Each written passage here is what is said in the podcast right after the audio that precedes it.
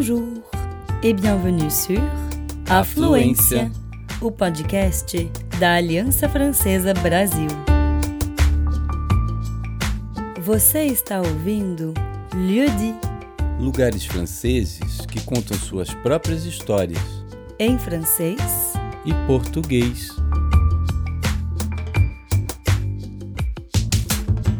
Ce 29 mai 2021, une foule chantante et solennelle s'est amassée devant mon mur d'enceinte, à son point le plus à l'est. Ils et elles ont tous les âges, 20 ans, 30 ans, 40 ans, 60 ans et plus encore, mais tous me semblent jeunes. Sans doute parce que les chants qu'ils entonnent me rappellent des instants lointains, des moments qu'aucun d'entre eux n'a connus, mais que tous sont venus commémorer avec émotion. La petite foule se tient devant ce que l'on appelle le mur des fédérés.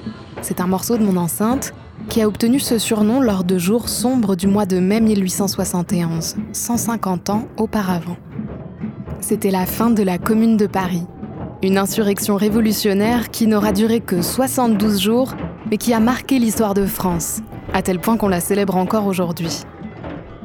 La Commune, c'est une révolte populaire, lors de laquelle Parisiennes et Parisiens, ouvriers et petits commerçants principalement, prennent le pouvoir et créent un véritable laboratoire démocratique. C'est un moment d'effervescence rare. Les communards élisent leurs propres représentants, se réapproprient les moyens de production, instaurent l'école gratuite et obligatoire ou encore la séparation de l'Église et de l'État. Des mesures incroyablement en avance sur leur temps. Mais la commune et ceux qui ont pris les armes pour la défendre, qu'on appelle les fédérés, vont être réprimés dans le sang. En mai 1871, une série de jours terribles, la Semaine sanglante, vient clore cette courte révolution. Les troupes françaises massacrent les communards dont beaucoup sont fusillés ici, chez moi, sous mes yeux. Je suis le cimetière du Père Lachaise. J'ai l'habitude d'accueillir les morts depuis plus de 200 ans mais jamais de cette manière-là. Ces souvenirs de la fin de la commune, j'y pense encore aujourd'hui, et quand on vient les commémorer, ça me replonge dans tout ça. Un cimetière, ça ne devrait jamais être un champ de bataille, mais malgré moi, je suis devenu le lieu clé de cette insurrection. C'est à cause de l'endroit où j'ai été construit. Je trône au cœur de ce qui a longtemps été le Paris populaire, après les grands aménagements haussmanniens du 19e siècle, les Parisiens les plus aisés ont rejoint l'ouest de la ville, les 7e, 8e, 16e et 17e arrondissements. Ici, à l'est, il ne reste alors que les quartiers ouvriers. On y vit dans une immense pauvreté, dans des logements insalubres.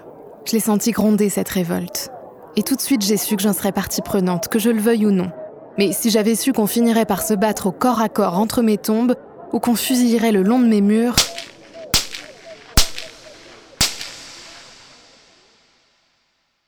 Je m'en souviens comme si c'était hier. Mon calme troublé par la guerre éclair, des centaines d'âmes de mon quartier enterrées au pied de mes fondations. Le mur d'aujourd'hui n'est plus celui d'hier, mais il arbore une plaque aux morts de la commune 21-28 mai 1871. Et tous les ans, depuis plus d'un siècle, la montée au mur des fédérés est devenue un rite, un pèlerinage laïque, comme on dit. Je ne suis pas qu'un simple cimetière. Je ne dis pas ça pour me vanter, mais je suis aussi l'un des plus grands monuments touristiques de la ville de Paris. Pourtant, je n'ai pas toujours eu bonne réputation. Que voulez-vous? La mort concerne tout le monde et pourtant, les gens ont leurs a priori. Je suis née sur une colline, l'une des sept collines de Paris, même si, à l'époque, je suis en dehors de la ville qui s'étendra plus tard. Ma colline, au Moyen Âge, appartenait à l'évêque de Paris. C'était donc le champ l'évêque. Puis elle est devenue le Montauvignes, tout simplement parce qu'on y cultivait le raisin. Vous vous demandez sans doute d'où vient mon nom. Eh bien, au XVIIe siècle, le terrain est acquis par les jésuites, qui y créent un lieu de convalescence. C'est un lieu de villégiature renommé, notamment celui du roi de France, Louis XIV. Une petite demeure bourgeoise trône sur la colline. Elle est habitée par un prêtre, qui est à l'époque le confesseur du roi. C'est le père François Dex de la Chaise, voilà, je tiens mon nom d'un homme que je n'ai jamais connu. Le père de la chaise est mort depuis longtemps lorsque les terrains laissés à l'abandon reviennent pour une somme minime au préfet de la Seine, un homme qui s'appelle Nicolas Frochot.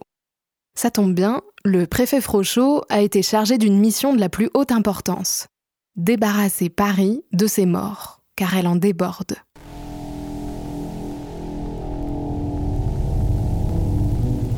Il faut que je vous dise que le rapport à la mort, à Paris comme ailleurs, a beaucoup changé au fil des siècles.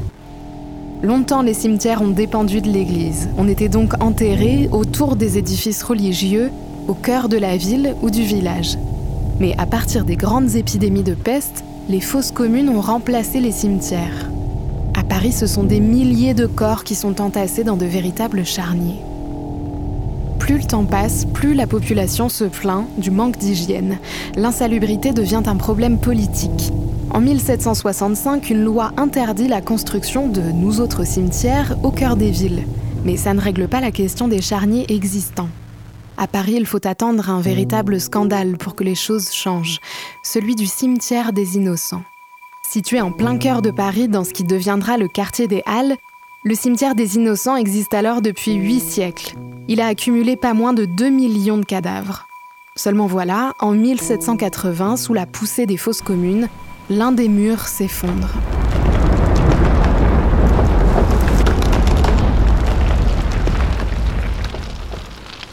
Des corps se déversent dans les caves de toutes les maisons de la rue. C'en est trop, les Parisiens n'en peuvent plus, et les autorités enfin réagissent. C'est dans ce contexte-là que je suis née, au début du 19e siècle, quand Paris ne sait plus quoi faire de ses morts. La loi de 1765 est enfin appliquée. Les cimetières sont interdits en ville, mais alors que faire? On décide d'en créer quatre nouveaux en périphérie de Paris. Au sud, celui du Montparnasse, à l'ouest, celui de Passy, au nord, Montmartre, et à l'est, c'est moi. Je m'appelle officiellement, et de manière assez peu originale, je vous l'accorde, le cimetière de l'Est. Mais les Parisiens se mettront bien vite à m'appeler cimetière du Père-Lachaise, en souvenir du prêtre, dont le nom a fortement marqué l'histoire du quartier.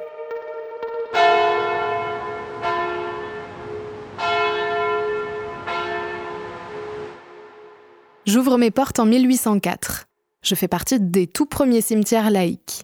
Je ne dépends pas de l'Église, et comme l'a voulu Napoléon, qui en avait fait un décret, chez moi, chaque citoyen a le droit d'être enterré, quelle que soit sa race ou sa religion.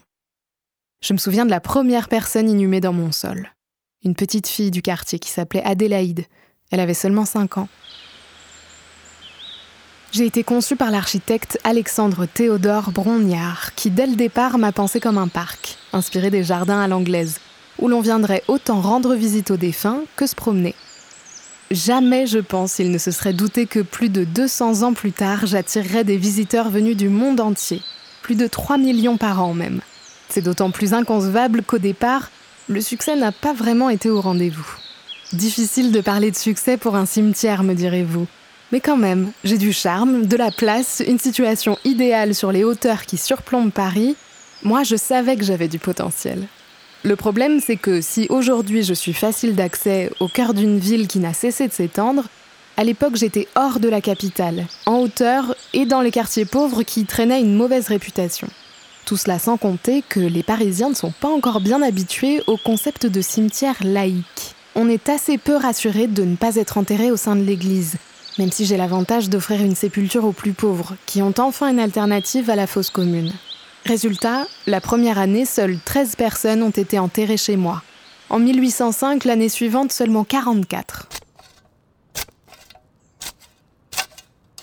J'ai un peu honte de vous l'avouer, mais bon, ce sont les ficelles du métier. Voilà, disons qu'il a fallu un peu forcer le succès. En 1816, 12 ans après mon ouverture, le musée des monuments français, où se trouvaient notamment les dépouilles de Molière et de La Fontaine, est fermé. Le préfet de Paris y voit un bon moyen de redorer mon image. Il ne s'est pas trompé. Les deux grands hommes sont transférés chez moi, ce sont mes toutes premières personnalités. Et vous connaissez la suite. Tout le monde, je dis bien tout le monde, va vouloir être enterré au Père-Lachaise. Artiste, grand bourgeois, politique, ma réputation est faite. Je suis le lieu de repos des plus grands. 15 ans plus tard, mes tombes sont au nombre de 33 000. Aujourd'hui, ce sont 70 000 concessions. Au fil des années, je connaîtrai 5 grands agrandissements pour atteindre aujourd'hui les 44 hectares. Auteurs, comédiennes, artistes, chanteuses, peintres, politiciennes et politiciens, tout le monde est là. on vient me voir et les voir de partout. Si vous voyez tous les curieux qu'attire Jim Morrison, par exemple, un gardien a dû être placé devant sa tombe. Et pour une raison curieuse, les visiteurs ont tous décidé d'y déposer leur chewing-gum en guise d'hommage. Et je ne vous parle pas des centaines d'empreintes de rouge à lèvres laissées sur la tombe d'Oscar Wilde, qu'une vitre protège désormais. On vient aussi voir Balzac, Colette, Apollinaire, Signoret, Montand, Chopin, Piaf. Bref, il y en a du beau monde chez moi. Mais on vient aussi voir les tombes, car en plus d'être devenue la ville des morts, comme on m'appelle chez les historiens, je suis désormais un véritable musée de sculpture et d'architecture. Il y a de tout chez moi. Des caveaux d'inspiration égyptienne, gothique, haussmannienne, des statues de bronze, de marbre, certains se sont même fait construire de petits palais. C'est drôle à voir, vous savez. Il y en a qui ont la folie des grandeurs. Prenez par exemple un certain Jean-Louis Sachet, un pharmacien fasciné par l'Égypte ancienne et par l'immortalité, qui a décidé qu'il se ferait embaumer, tel un pharaon, et enterré dans une pyramide de marbre. Eh bien, il l'a fait construire. La pyramide est là, elle l'attend depuis 1997. Elle a même un interphone sur lequel figure le nom Ramsès. Et puis, il y a la baronne de Stroganov, une riche aristocrate russe décédée en 1818. Selon la légende, dans son testament, elle avait déclaré que son immense fortune serait léguée à quiconque accepterait de passer une année entière à ses côtés, dans son caveau. 365 jours et nuits.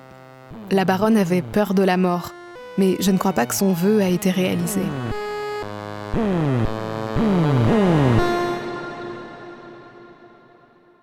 Avec le temps qui passe, certaines tombes commencent à se faire vieilles. Les noms gravés s'effacent, la nature reprend ses droits, les racines des arbres soulèvent la pierre. Depuis quelques années, la ville de Paris laisse pousser les herbes folles pour le bien-être de mon écosystème. Ça me donne un côté d'autant plus poétique, mystérieux et un peu biscornu. Ces dernières années, beaucoup d'insectes et de petits animaux sont revenus. Ça me fait de la compagnie. Ici, la vie sauvage est fascinante. Et oui, ne vous y trompez pas, entre mes murs, il y a autant de morts que de vivants. Des hérissons, des fouines, des dizaines de chats surtout. Ils cohabitent avec les oiseaux, les corneilles, les rouges-gorges et même des perruches nichées au creux de mes arbres. Je suis un véritable poumon de nature dans l'Est parisien.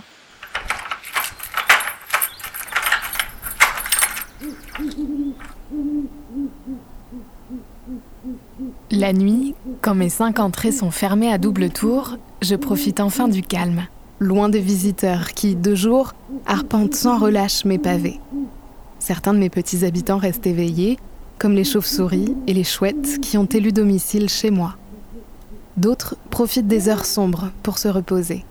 Et puis il y a ceux qui dorment d'un sommeil éternel, là, entre mes murs, et que je protège, de jour comme de nuit, et depuis 200 ans, du tumulte de Paris.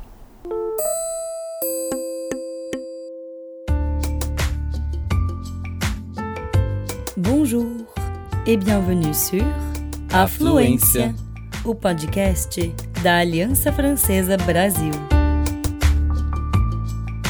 Você está ouvindo Lieu dit, Lugares franceses que contam suas próprias histórias em francês e português.